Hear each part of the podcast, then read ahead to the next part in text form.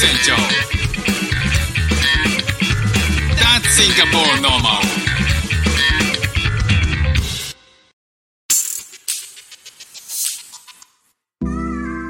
どうも副船長です。シンガポールで4歳と5歳の息子の子育てをしている主婦です。この番組は子育ての話や英語学習の話、海外生活で面白いと感じた日本との文化や価値観の違い、そこから改めて感じた日本のすごいところなんかをお話ししております。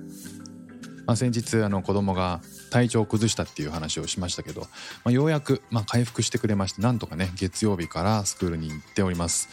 まあ、あと3日もすればね、えーまあ、家族旅行を控えてるんで、まあ、あとはね大人がその子供の風邪を受け継いで引き継いで、えーしっかり風邪をひかないことを祈るばかりですけどね。えーそんなフック船長ですけれども、えーシンガポールはですね1月の後半になると旧正月というのを控えてるんですね。まあ、旧正月っていうのは、まあ、中華圏では、えーまあポピュラーな日本でいうお正月元日のような、イベントがですね、旧正月という形で、えー1月1日じゃないんですよねその中華圏のその元日っていうのは。まあ、毎年こう、えー、と月に、えー年によって違うんですけど、えー今年は1月の後半に行われる。でこの、えーお正月っていうのが、まあ、一番シンガポールで言うと全体的にこう中華圏中華の人が多いので一番うん祝う人口が多いっていう感じですかね。まあ、日本は1月1日から三が日っていうことで123と、えーお休みだと思うんですけどシンガポールは1月1日はどうだったか忘れましたけど、えー2日3日とか普通に営業するんですよね。で逆に、えーその1月の後半の旧正月っていうのは3日、えー2日ぐらい祝日になるので3日とか4日とか連休を取る人っていうのはまあ1週間取ったりとかするわけですよ。でこの辺りっていうのが、えーシンガポールの人は何をするかっていうとその家族家族でお祝いをしたりとかあとは、えー旅行に行ったりとかして、まあ、だいぶ楽しい、えーホリデーシーズンなんですよね。でこの間ええー、と思ったのが、えー髪の毛を切りに行ったんですよ美容室に。でそこがですね、えーまあ、旧正月は当然休みなんですけど、えー旧正月が始まる1ヶ月前から、えー値段が上がるっていうんですよね。で通常通常の金額に対してプラスその旧正月価格っていうチャイニーズニューイヤープライスっていうのがえ別途設定されてててたたされててて、えー多分2,000円ぐらい高くなると1,500円とか2,000円ぐらい高くなるんですよ。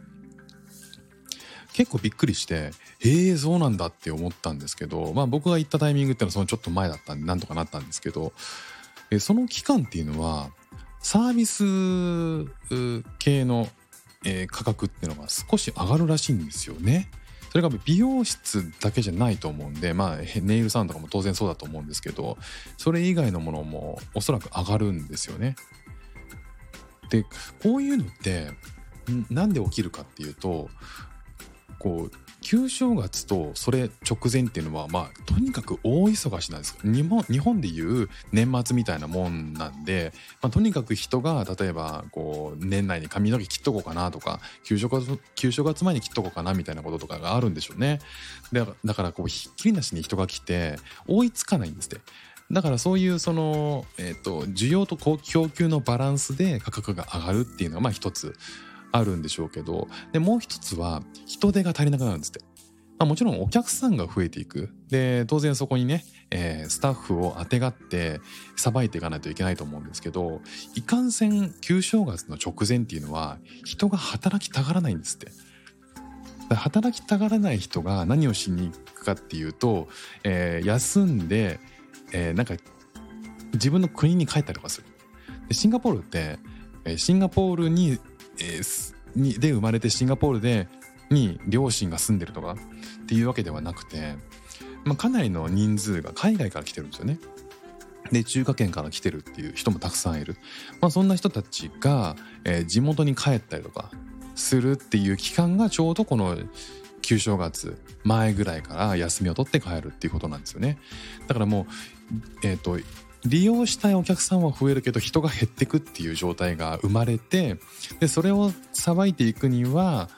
えー、追加で働きたくはなんとかまあ働いてもいいよっていう人にちょっと高い給料を払い払わなきゃいけないんでしょうね。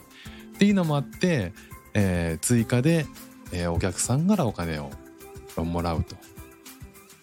これってあんまりこう日本でないよなって思いました。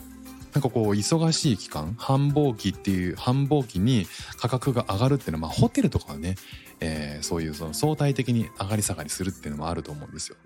なんですけど、えー、美容室が上がるとかねあんま聞いたことがないなっていう。ただ非常に合理的な考え方ですよね。えー、それだけ、え、人が多くなって需要が増えるんだからえその分価格を上げてサービス提供しますよ。まあ、それでも来たいんだったら来てくださいよ。まあ、当然それで、えー、受けたいとか、えー、それでも利用したいっていう人はいるわけなんで、まあ、お店側としても成立しますよね。で、結構年末年始で、えー、人が、年末年始書き入れ時で人をね、あのスタッフをより多く雇って、え店を営業したりとかっていうお店日本にも当然あると思うんですけどその時に価格って確かに上がるは上がると思うんですが三が日とかでね年末年始価格っていうので。でまあ、まあそう考えると一緒なのかもしれないですけどもうちょっとこう長い期間で1ヶ月とかで、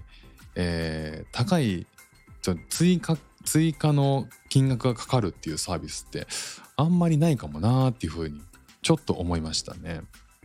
まあ、非常にその合理的で、えー、それがこう国として当たり前になってるんで、えー、なんかこ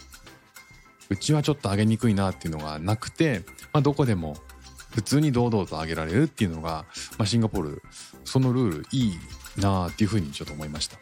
ということで今日も聞いていただきましてありがとうございました。フック船長でした。じゃあまたね。thank you